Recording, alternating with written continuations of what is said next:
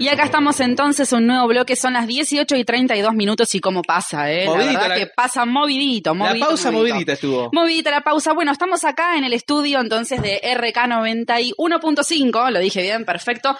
Por alguna- algunas cuestiones técnicas, tengan en cuenta que cambiamos, corrimos el dial hasta nuevo aviso. ¿Viste? Cuando vos te dicen hasta nuevo aviso, bueno, puede ser una semana o pueden ser 10 años. Pero bueno, esto es así. Bueno, Generalmente eh, son 10 años, pero bueno, y bueno, sí. estamos en Argentina. Bueno, recordamos, eh, ¿te parece lo del huevo una vez más? ¿Para Dale. algún desprevenido o algo? Vamos a estar sorteando un huevo de Pascua cortesía de nuestros amigos de las Biclas. ¿Cómo tienen que hacer para participar? ¿Cómo?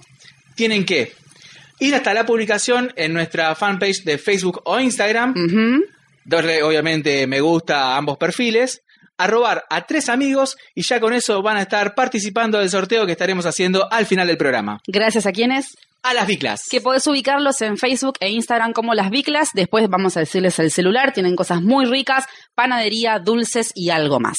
Bueno, cambiamos rotundamente de tema, ¿sí? Porque estamos con dos este, invitados que, bueno, les agradecemos mucho en este día de feriados la buena onda de, de- venir hasta acá porque sabemos que, bueno, es perder un poco de, de su tiempo para hacer otra cosa. Y bueno, este es tu momento porque es el momento Prisma, porque esta nota va a salir también en prismacontenidos.com, muy breve. Así que bueno, ¿te parece si los presentas? Así es, estamos hablando de Nicolás Pasalacua y María Victoria Araujo, son representantes de la Asociación de Padres e Hijos Especiales, que vienen desarrollando hace años una labor este, dedicada justamente a la inclusión más que nada. Chicos, muchas gracias por estar acá, ¿eh? muchas gracias a los dos. Y me interesa muchísimo saber, y seguramente también a nuestros oyentes, cómo nace esta asociación.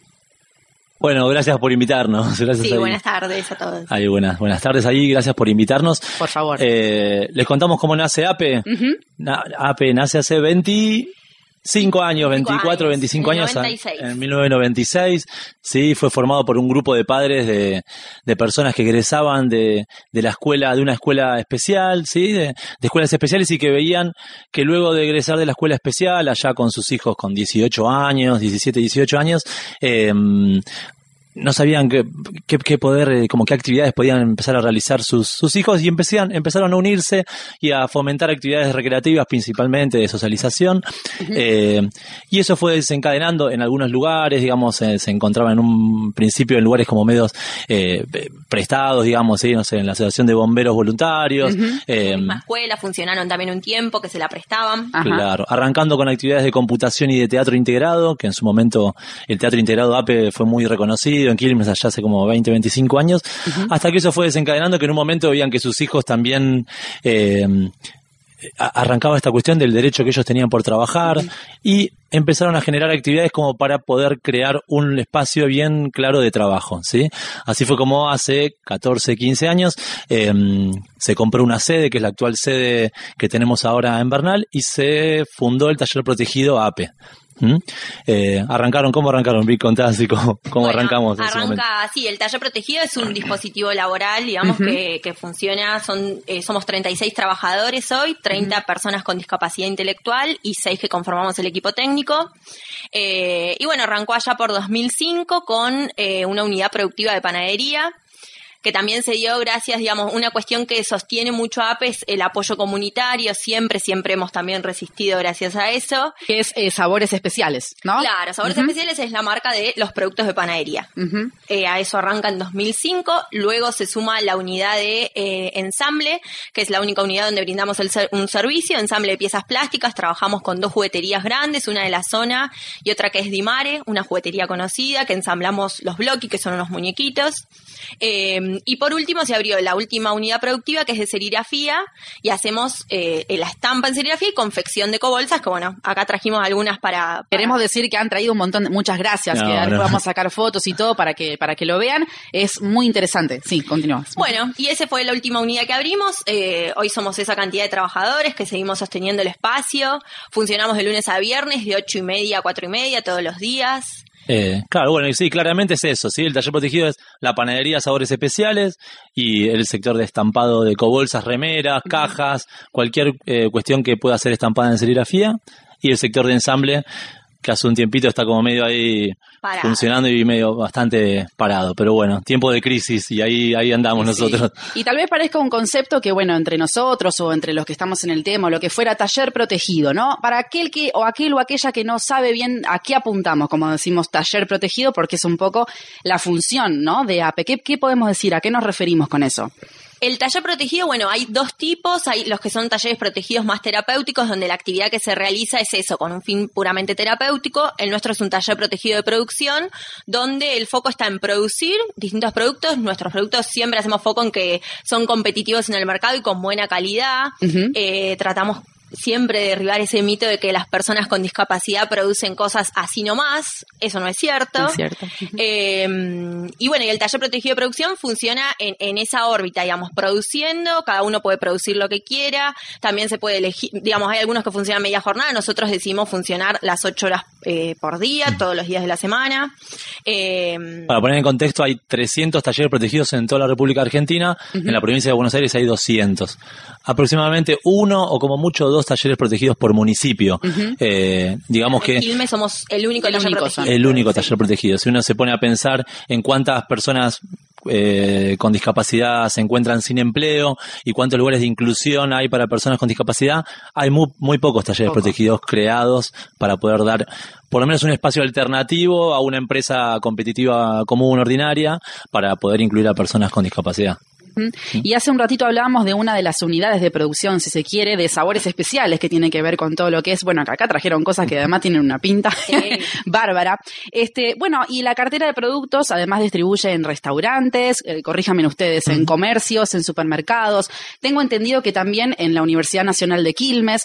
Entonces, a mí me, me surge el interrogante de cómo se fue gestando esta labor y cómo es la organización, porque eso requiere mucha responsabilidad, una cuestión logística, un montón de cosas y son pocas personas. Dijeron solamente, además de, lo- de quienes trabajan, nombraste seis. Seis, somos seis, muy pocos. Sí, somos seis en el equipo técnico. La realidad es que tenemos un apoyo, bueno, eh, eh, APE está eh, generado por una asociación de padres, ¿sí? Eh, nosotros somos del equipo técnico, profesionales que, que integramos el equipo, pero en, en cuanto a, a- a dirección general está el grupo de padres que realmente eh, este- este, están eh, participando y, apoyan mucho en el tema logístico, en entrega de, de productos a los restaurantes, a la Universidad de Quilmes. A veces estamos con los autos nuestros, con los autos de algún padre que vimos, che, podés llevar a tal lugar. Eh, y eso es un tema, logísticamente es un tema. Cada vez que, que nace un, o podemos crear, viste, un, un punto nuevo, algún cliente, es como que tenemos que andar viendo, bueno, quién puede llevar a tal lugar, tal pedido. Eh, y es un tema como eh, bastante ahí puntual en APE cuando, cuando nace eso. Pero bueno, tenemos ahí todo el apoyo a veces de, de los padres como para poder entregar, o los mismos operarios que, que trabajamos, o nosotros entregamos en cada lugar. No tenemos un vendedor como un corredor común eh, en la calle, que sí sería como un objetivo futuro, eh, para entender más la lógica, porque si no, eso cuesta mucho más que... eh, eh, cuesta más, vos te das cuenta que cualquier eh, producto de panadería, cualquier producto que está en la calle tienen un corredor, un vendedor, todo una, todo un sistema armado que ahí es donde uno realmente puede generar mejores condiciones de venta, digamos. Pero bueno. Y me imagino andamos. que para todos los trabajadores y trabajadoras que integran eh, la asociación debe ser una gran gratificación que todo lo que producen llega a lugares que, bueno, decimos la universidad, restaurantes, un montón de lugares. Eh, ¿cómo, cómo lo reciben? ¿Cómo lo perciben a eso? Que su producción eh, llega a otras manos y eso está buenísimo. Y yo creo que esto un laburo que hacemos diariamente, digamos, de, de nada, de entre nosotros también reconocer el laburo que hacemos y cada vez ir a más. Eso es algo que nosotros siempre decimos, hasta en los momentos que estamos peor o económicamente, digamos, con distintas cuestiones, siempre es resurgir y siempre es, bueno, si no es esto, vamos por otra cosa. Eh, y nosotros he- hemos logrado sostener eso y los operarios también en esta cuestión que nosotros hablamos del, del derecho al trabajo, ¿no? Que es, eh, bueno, yo laburo, produzco esto y hacerse parte de esos productos, reconocer, ser protagonista en eso y no que soy un simple operario que hace y nada más. Bueno, a eso apuntaba mucho. Sí, o la Ser protagoni- gratificación. lo de la Claro, gratificación. sí, es sí, un sí. plus que es eh, eh, distinto. Eh, sí, Claro. totalmente. Sí, no sé si ustedes conocen, eh, bueno, yo soy de Verazategui, hay un taller de protegido que se llama Panal. Sí, bueno, sí, sí. también, vos entras ahí y es una cosa que, nada, el cómo les, les brilla a la mirada. Claro, Realmente sí, es sí, así, sí, sí, porque lo hacen eh, todos los que trabajan ahí con una cuestión de que, ah, esto después los comerciantes de la zona eh, lo, lo, lo, lo, lo compran, lo Y tuvieron un lavadero, no sé si tuvieron un momento tienen lavadero, sí, sí, Sí, con la misma El- atención que el cualquier tema de las bolsas, no, la verdad que Sí, este, ustedes recién decían que eh, una de las patas de APE es la comercialización, ¿no? Ahora, en cuanto a la financiación de- del proyecto, de la asociación, ¿no? Del taller, eh, ¿tienen algún apoyo por parte del Estado provincial o municipal? Mira, el- los talleres protegidos es un programa que tiene el Ministerio de Desarrollo Social eh, y es un programa federal, digamos, cada provincia, eh, acá en Buenos Aires decíamos hay 200 y pico, sí, sí, sí. gran cantidad. Eh, el programa lo que supone es el peculio, que es lo- el sueldo que cobrarían los trabajadores, eh, ahora está más o menos en 1.600 pesos, lo que nosotros creemos que es una cargada, porque inclusión no es cobrar 8 pesos la hora, pero bueno, eso es lo que hay hoy en día, y al taller protegido, digamos, a la institución se le paga una beca de más o menos 1.300 pesos. en, en la cantidad de nuestros trabajadores, son eh, el ingreso, digamos, que tenemos de provincia de Buenos Aires son 40.000 pesos. Todo lo demás, digamos, eh, el, el- la- el dinero necesario para funcionar El sostenimiento desde las Es ventas. autogestionado, Claro, totalmente. ¿sí? Eh, ese es el, el- el único apoyo. Podemos conseguir algunos fondos de algunos socios, eh, algunas empresas que pueden llegar a, a generar ciertas donaciones, pero la realidad es que eh, eh, más de tres cuartos de, la, de, de los ingresos para cubrir todos los gastos que tenemos es de las ventas, ¿sí? Eh, así que bueno, así es como generamos la, la- la- los ingresos. Eh, estamos en momentos difíciles hace unos años y realmente nos está costando bastante lograr llegar a cubrir todos los gastos, ¿sí? En su momento los operarios por programa de talleres protegidos, ellos reciben eh, la mitad de las ganancias, ¿sí? Se distribuye entre todos los trabajadores y hace años que ya no, no estamos teniendo una ganancia tal para poder distribuir esa plata entre los trabajadores. Entonces solo reciben esos 1.600 pesos que entrega como programa el Estado, digamos. ¿sí? No, no dependemos de ellos como programa directo, somos una ONG sin fines de lucro, uno se inscribe en este programa y ahí es donde uno recibe este tipo de beca, digamos. Pero se me ocurre pensar en no solamente en los insumos, en lo que necesitan, en bueno, las bolsas, todo lo que es el packaging y demás, sino también en los servicios básicos, luz, gas, con los problemas que estamos atravesando, ¿cómo hacen para paliar esa situación? ¿Tienen algún subsidio o algo? No, nada. Eh, O- Bueno, tenemos una tarifa social Tarifa de agua que nos descuentan 200 pesos. Ah, bueno, ya con eso están salvados. Una reayuda, ¿eh? Una reayuda. Eh, no, y bueno, en, en esta cuestión de que nos sostenemos mucho con los recursos comunitarios, siempre ha sido así, digamos. Eh, siempre hablamos de esto que estamos ahí a lo último y termina apareciendo una donación, un gente, gente que se acerca. Hemos logrado también hacer, bueno, eventos, ferias, como movilizamos mucho desde ahí. El año pasado, en junio, julio, fue un momento donde realmente estábamos pensando en cerrar el taller, pensando en cerrar porque ya no, eh, no había una, una, una proyección buena de cómo venían las cosas, no había ingresos genuinos que podamos tener eh, y lanzamos una campaña de situación de emergencia del taller y hemos recibido bastante apoyo ahí de la comunidad, eh, pero lo que cuesta siempre nos damos cuenta cada vez que salen estas cuestiones es sostener eso en el tiempo. Sí, capaz que hay algo así, un auge muy grande de uno o dos meses donde sí se generan mayores ingresos, pero después sostener eso se hace complicado, ¿sí? Donde ahí uno se da cuenta cómo con políticas públicas o políticas de, comercialización, consumo, lo que sea, es lo único que hace que uno, que uno como taller protegido y empresa social que nos pensamos podamos sobrevivir, porque si no, está muy, muy difícil, ¿sí? Porque el otro son todas así como cuestiones más esporádicas, eh, pero el otro es vender como cualquier empresa social. Si uno, siempre a veces nos preguntamos en las entrevistas, bueno, ¿cómo es este mundo de la discapacidad? Es que somos una empresa social, ¿sí? Entonces tenemos los mismos problemas que tiene cualquier empresa, digamos. Chica, más grande, así, pero bueno, eh, así estamos, en, ese, en, ese, en esa lógica. Y bueno, vos recién nombrabas este concepto de empresa social y una de las características que tiene esto es beneficiar a la comunidad, como bien ustedes se ve que lo hacen, como principal objetivo. Ahora, ¿cuál consideran que entonces en esta línea es el principal objetivo de la asociación? Y la asociación nace con ese fin, la inclusión social y laboral. Nosotros creemos que a través eh, del trabajo es uno de los principales medios para la inclusión social también.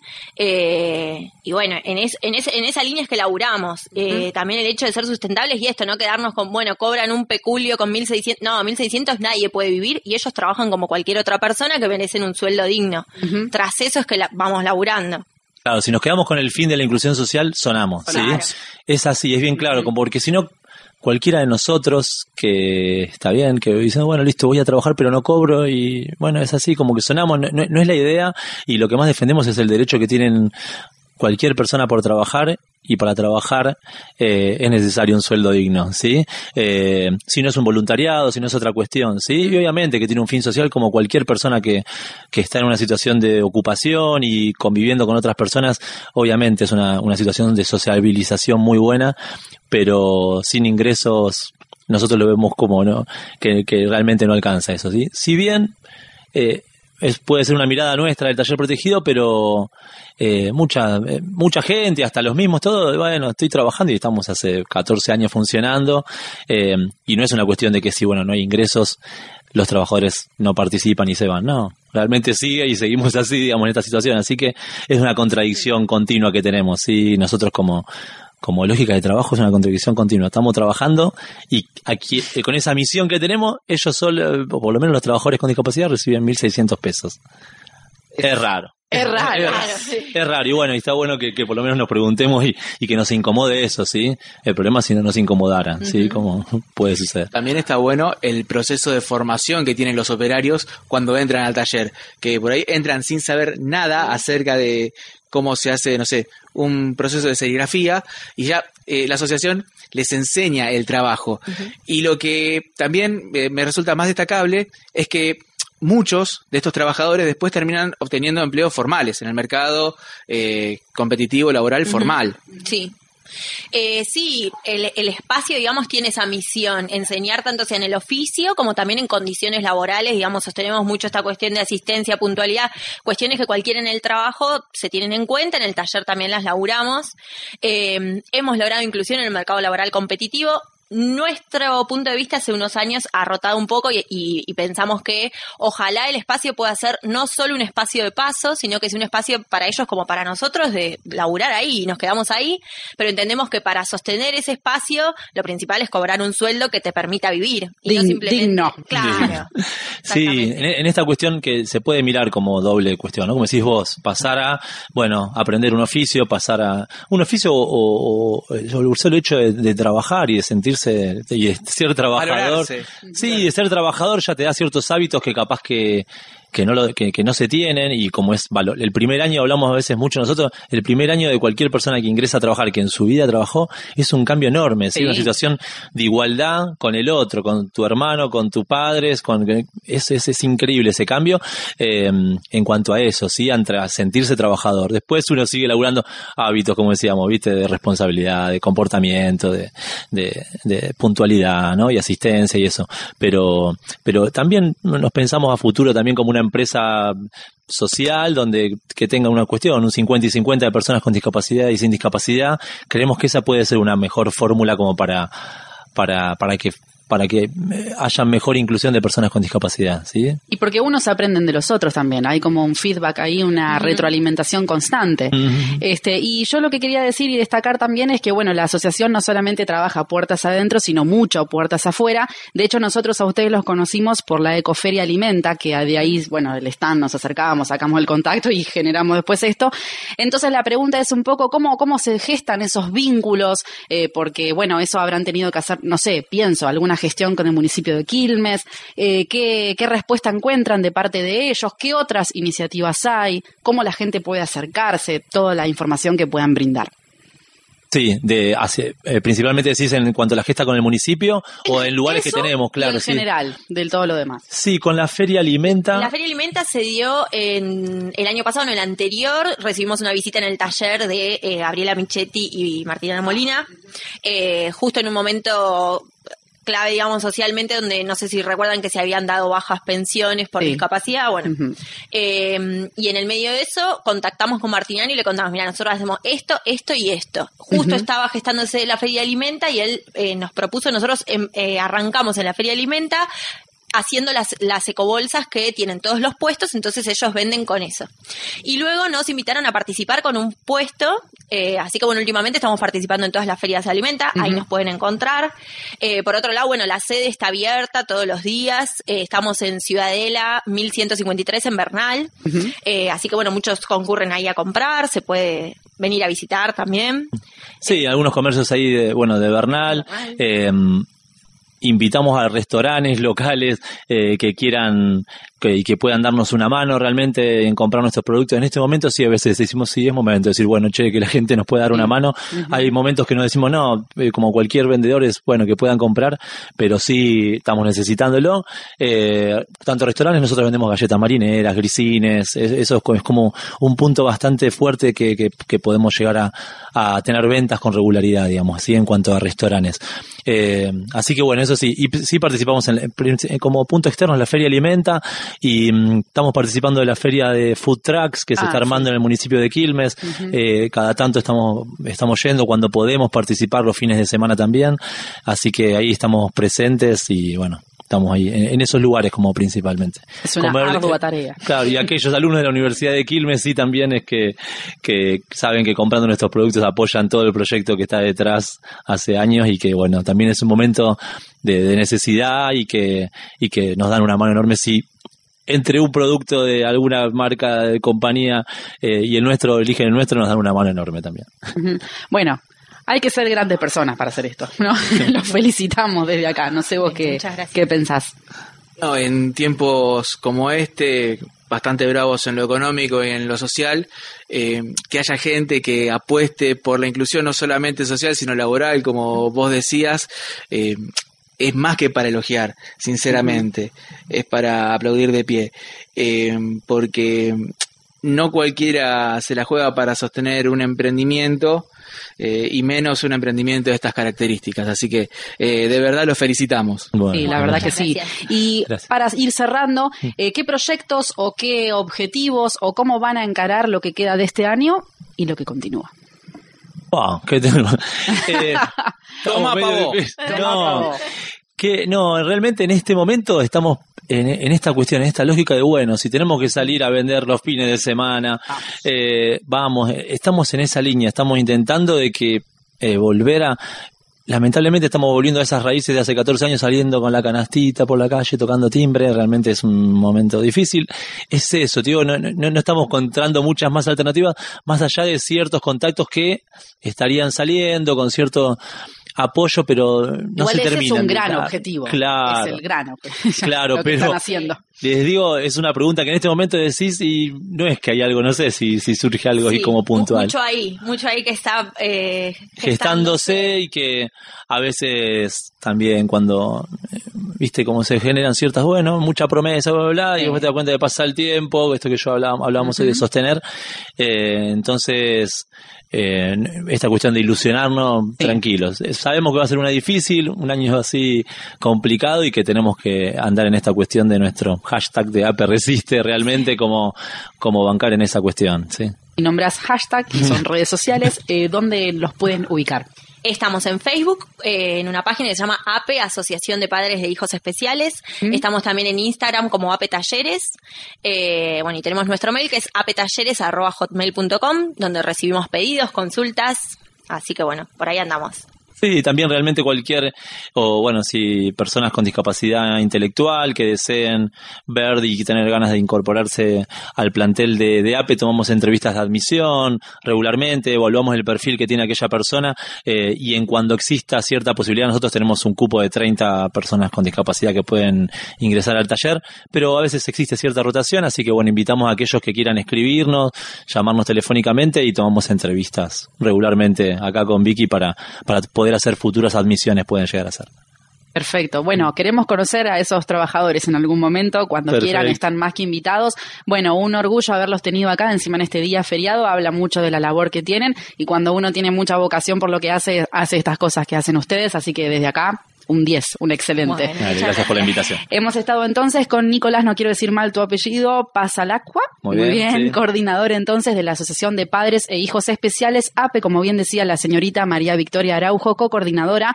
Pueden encontrarlos en APE, recuerden que APHE Bernal, están así en Facebook muy bien y en Instagram, como bien vos decías. APE Talleres. Perfecto, entonces una causa más que necesaria también. Y justa. Y justa. Y lo último, reconocer que, bueno, ha sido premiada con un, un- un premio de la municipalidad hace poco, la labor de la presidenta de la asociación, eh, conocida como Beggy Segura para nosotros, eh, que le mete mucho y la verdad es la cabeza de todo y, y sigue sosteniendo en esta cuestión que hablamos de la logística y eso, y a nosotros también como equipo nos sostiene mucho, así que bueno, reconocer el labor de ella también. Y de, y de ustedes, y de todos, y de todos los que trabajan allí. Así que bueno, un día es muchos éxitos en todo lo que, en todo lo que siga. Vamos entonces con una tanda y enseguida regresamos.